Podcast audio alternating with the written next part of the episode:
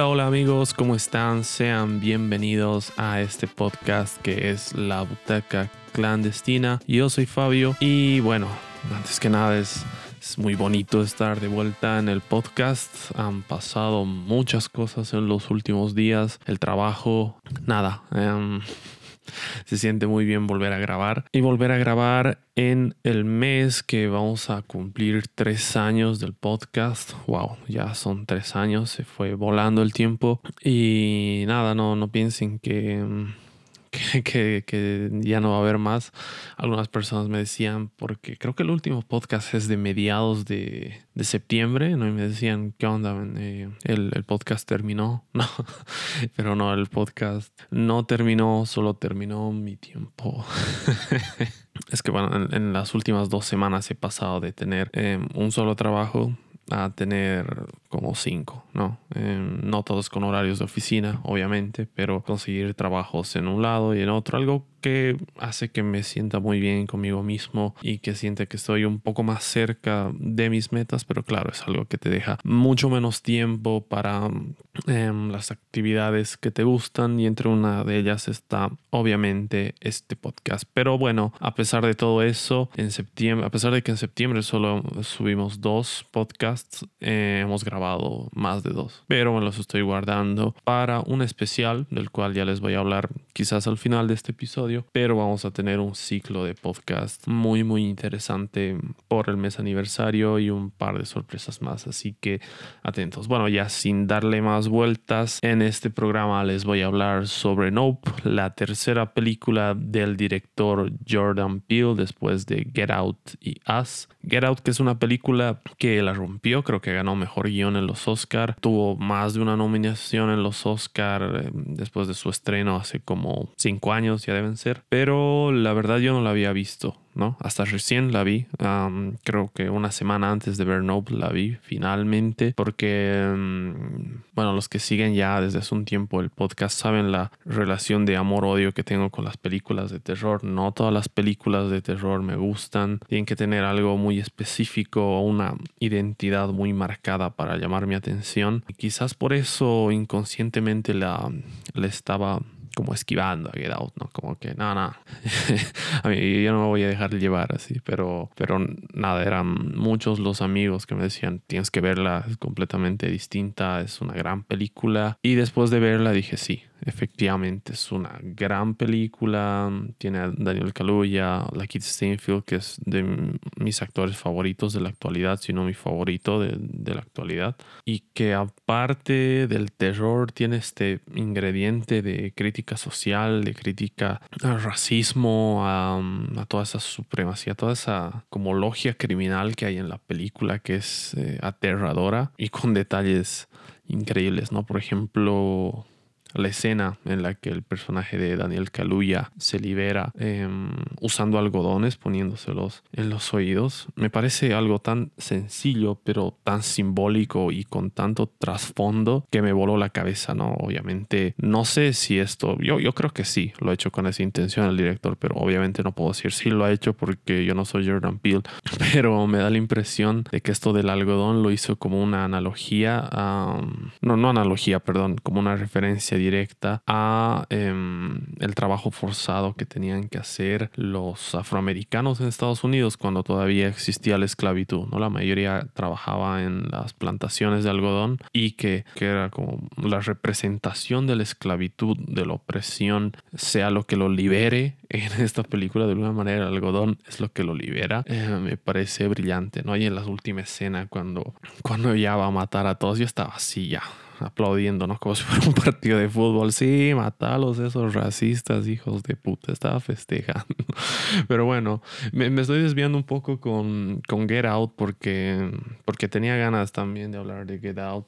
um, y ya que es, es el mismo director, vi la oportunidad y la aproveché. Perdón si estoy divagando un poquito. Además que la, la tengo fresca, ¿no? Em, la tengo fresca porque recién, recién la vi y unos días después he visto esta que es su tercera película. As no la he visto aún.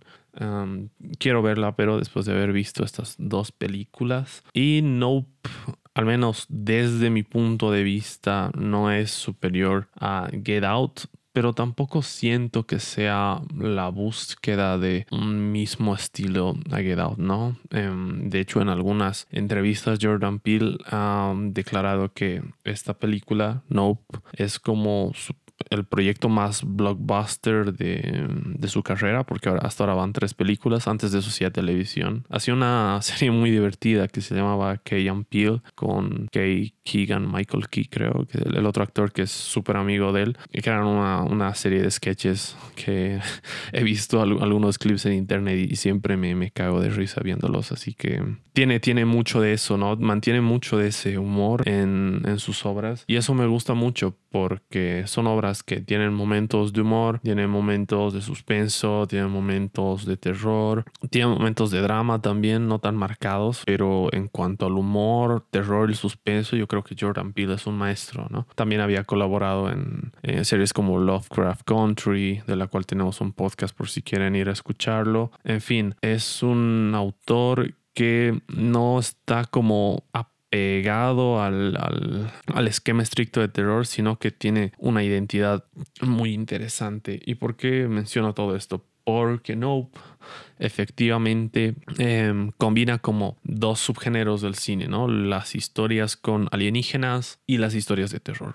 En algunos casos ya se ha hecho lo mismo. Generalmente cuando se aborda a los alienígenas hay, de todo. Hay comedias, hay... Eh, los, que más los abordan son la ciencia ficción, ¿no? Los que tratan de darle una explicación eh, científica. Acá Jordan Peele no. Acá Jordan Peele hace su propia interpretación de lo que vendrían a ser los alienígenas. ¿Y de qué va esta historia? Esta historia es sobre dos hermanos que viven en un rancho em, cuidando caballos, que son, eh, según cuentan en la película, descendientes del jinete de la primera secuencia, el movimiento, ¿no? La famosa secuencia del caballo que en todas las clases de, de audiovisuales y de lo que quieras te la ponen ahí, ¿no? Porque te dicen, esta es oficialmente la primera secuencia en movimiento creada a partir de, no me acuerdo cuántas fotografías, pero es como si fuera el primer video de la historia, ¿no? Que eh, acá te explican un poco más. Eh, ese, ese caballo era montado por un jinete negro y ese jinete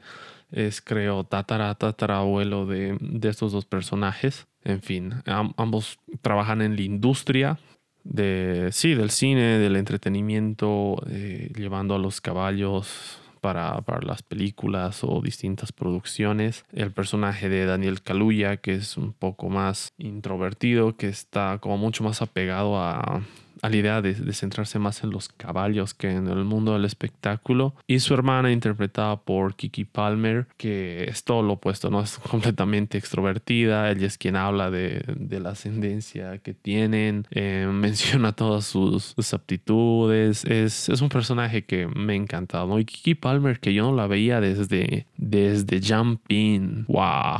Jumping. ¿Se acuerdan de Jumping, gente? Pubertad, Disney Channel, Corbin Blue.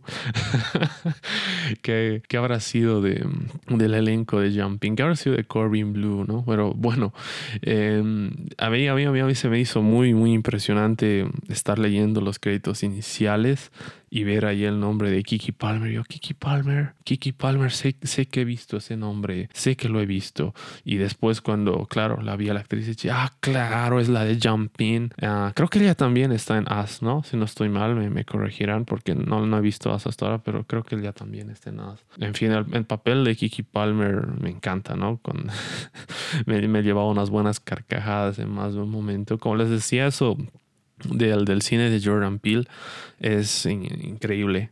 Eh, pasas de asustarte a, a, reírte. En Get Out me he llevado muchas más carcajadas, ¿no? Con, con un personaje que es amigo de, del, del, personaje Daniel Kaluuya en esa, en esa peli, con el que habla con el teléfono casi toda la película, menos en el final, con ese personaje sí que me, me moría de la risa. Pero bueno, regresemos a, Nope. Estos jinetes trabajan en el rancho y un día el personaje de Daniel Kaluuya está con su padre y empiezan a caer unos objetos del cielo, uno le impacta en la cabeza a su padre y muere. Y al, personaje de Daniel Kaluuya le resulta muy extraño todo esto, ¿no? No, no, no cree, no se cree la explicación que le dan los médicos ni, ni los forenses, no, nada le hace sentido y empieza a tratar de no investigar, pero sí estar con los ojos abiertos, ¿no? Y de a poco van sucediendo cosas extrañas con los caballos hasta que un día descubre, bueno, descubre, ve una sombra moviéndose entre las nubes y, se va corriendo, ¿no? Y un caballo también desaparece. Y en ese, en ese momento va a contarle a su hermana y claro, llegan a la conclusión de que es un alienígena, ¿no? Es un alienígena que está ahí acechando, tratando de llevarse a los caballos o qué interés tendrá. Lo que me gusta mucho de todo esto es, uno, a ver, que la película nos presente a estos alienígenas digamos, de la manera en la que siempre los hemos visto, pero que tenga un giro interesante al final, porque eh, ellos ven este objeto en el cielo y piensan, claro, es un platillo volador, ¿no? Lo más clásico de lo clásico, pero en realidad no es un platillo volador, es un alien que tiene esa forma, es como un, animal que tiene esa forma y eso me parece increíble, ¿no? Es como darle la vuelta a la tortilla, la vuelta al platillo, es como, es alucinante que, que toda, toda una vida en las películas de alienígenas eh, se nos ha introducido, ah, el platillo volador, en los marcianos con la cabeza gigante dentro, que era algo ya un poco, un poco gastado, ¿no? Y la manera en la que, en la que Jordan Peele le da como un giro a eso me pareció simplemente increíble. Otros detalles como que mm,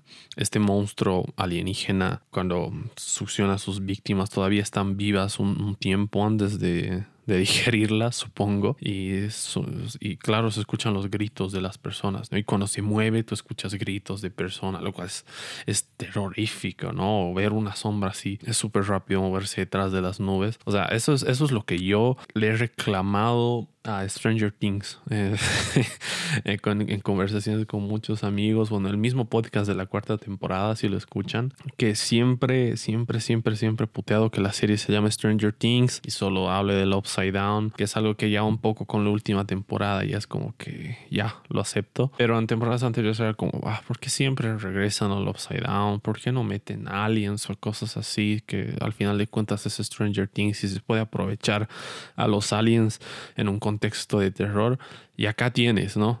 Acá tienes lo que se puede hacer con aliens en un contexto de terror. Pero aparte de ser una historia de terror y de aliens, también eh, está muy, muy enfocada en la reflexión de los animales salvajes, los animales indomables, pongámosle. Porque desde el principio los, los créditos iniciales y, y todo eso está en la voz en off de un show de televisión del cual se va profundizando después, que en un capítulo eh, se descontrola un, chimpancé y asesina a todos, ¿no? menos un niño que logra esconderse y que no lo está viendo a los ojos. un personaje que después vemos que tiene una relación con, el monstruo alienígena, ¿no? Pero la escena, la escena misma donde te muestran como el chimpancé, creo que era Gordy, eh, enloquece y empieza a matar a todos, es de las escenas que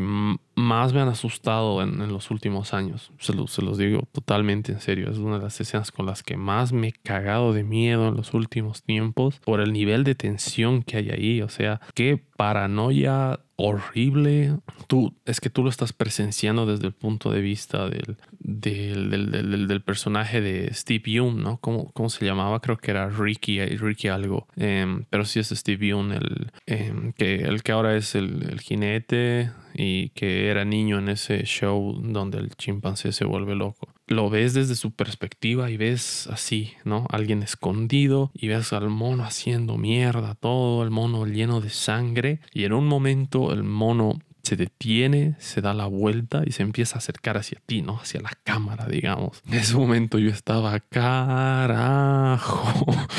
De verdad les juro que no podía más con, con la tensión en ese momento. Y eso, eso habla mucho de, del director, ¿no? Eso habla mucho de Jordan Peele porque, porque hay que tener, hay que tener una, una idea, una, una maestría para, para manejar la atención en ese contexto. No sé, por ahí me ha tocado más porque, porque he estado en, varios rodajes últimamente trabajando y eso pasa en un rodaje, ¿no? Entonces, por ahí no sé si, si en uno de los rodajes que llevo a trabajar veo un mono y les digo, no, no, no, no, no, no, hermano, aquí no, prefiero morirme de hambre, no, no quiero el dinero, quiero vivir, ¿no?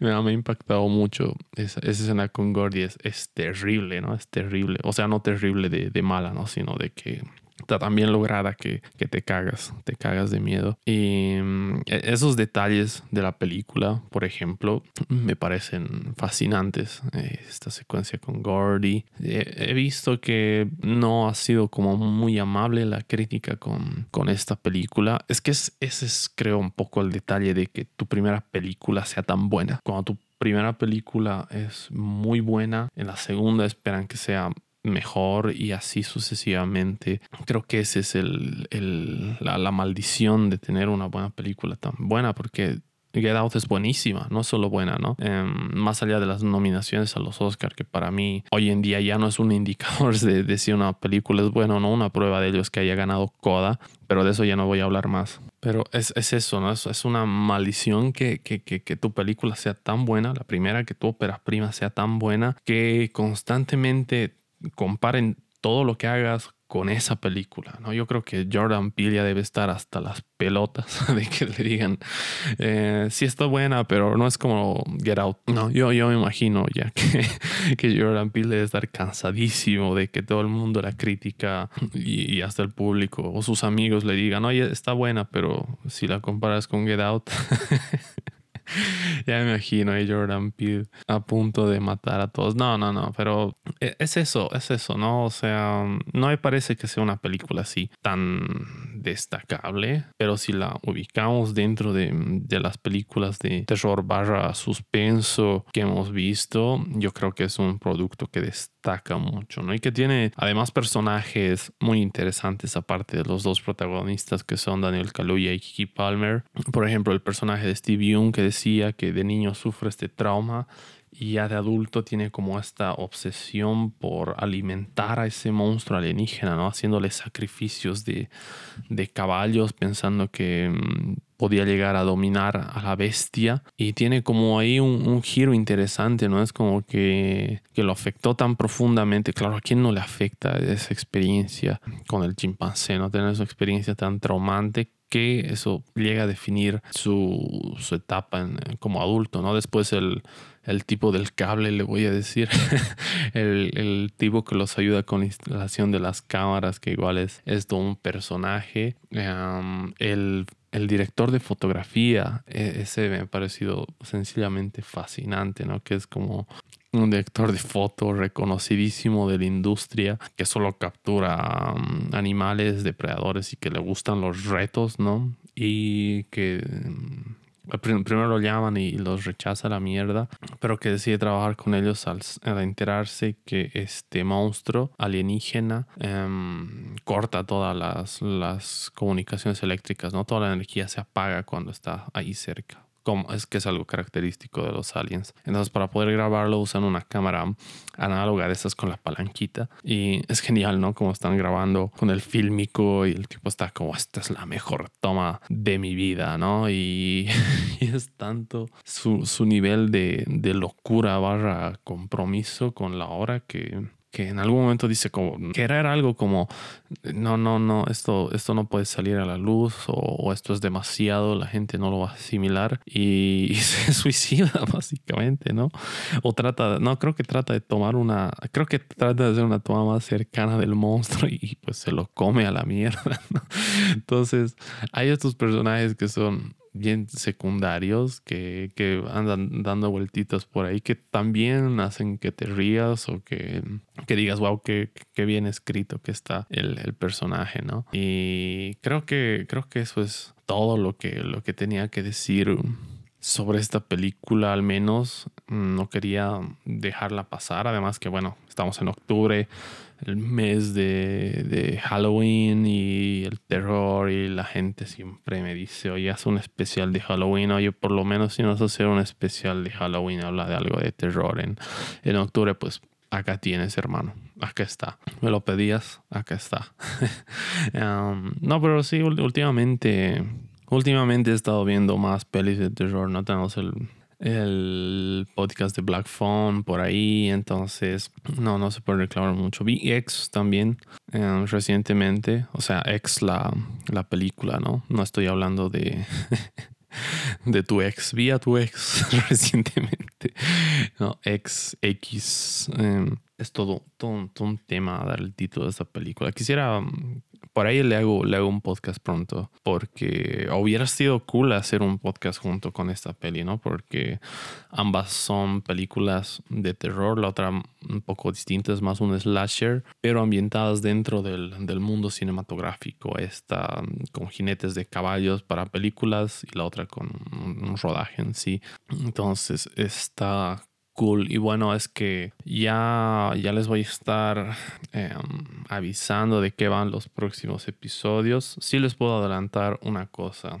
Se viene un ciclo de reseñas de películas de habla no inglesa que es lo que he estado maquinando en las últimas semanas. Y hay uno grabado que les voy a decir pronto cuál es, que va a ser el primero de seis que van a ser seis películas que vamos a reseñar con distintos invitados y eso y a ver qué, qué, qué, tal, ¿no? Porque bueno, yo no, no me he sentido como saturado, pero sí un poco muy, muy, muy repitiendo mucho películas y series de Estados Unidos, que es al final de cuentas lo más accesible, lo que nos llega todo el tiempo, pero también me gustan películas eh, de otros países, ¿no? Y, y quería un poco hacer un ciclo que, sea solo de eso, para salir de, lo mismo de siempre, porque sí, he visto cosas en las últimas semanas, pero eran todas, claro, de la industria estadounidense. He estado viendo Andor, eh, ahora, ahora se estrena, bueno, ya se estrenó creo Intergalactic de Kid Cody, que es con la animación de los de Spider-Man Into the Spider-Verse, que ese es un, es un proyecto que no muchos tienen en el radar, pero que yo quiero ver sí o sí porque soy muy fan de Kid Cody. Eh, hace dos o dos o tres días se estrenó Blunt de, mm, con Ana de Armas sobre Marilyn Monroe. Ya se estrenó Utama aquí en Bolivia, una película muy esperada que igual por el trabajo no pude asistir a la, la pero sí o sí la voy a estar viendo pronto. Entonces hay muchas cosas de las que ya van a saber. Y bueno, este fue el podcast dedicado a Nope. Gracias por escucharme. Yo soy Fabio. Estén atentos al canal, a la página de Instagram, que es donde siempre anuncio todas las noticias, porque este aniversario se viene bien cargadito, ¿no? Con el especial que les decía de las reseñas de habla no inglesa y un par de sorpresas más de las que ya les voy a estar hablando. Espero que tengan un gran inicio de semana, aunque lo más probable es que este podcast salga un martes, pero bueno, eh, si han sobrevivido al lunes, ustedes pueden con el resto. Hasta el próximo podcast. Un abrazo.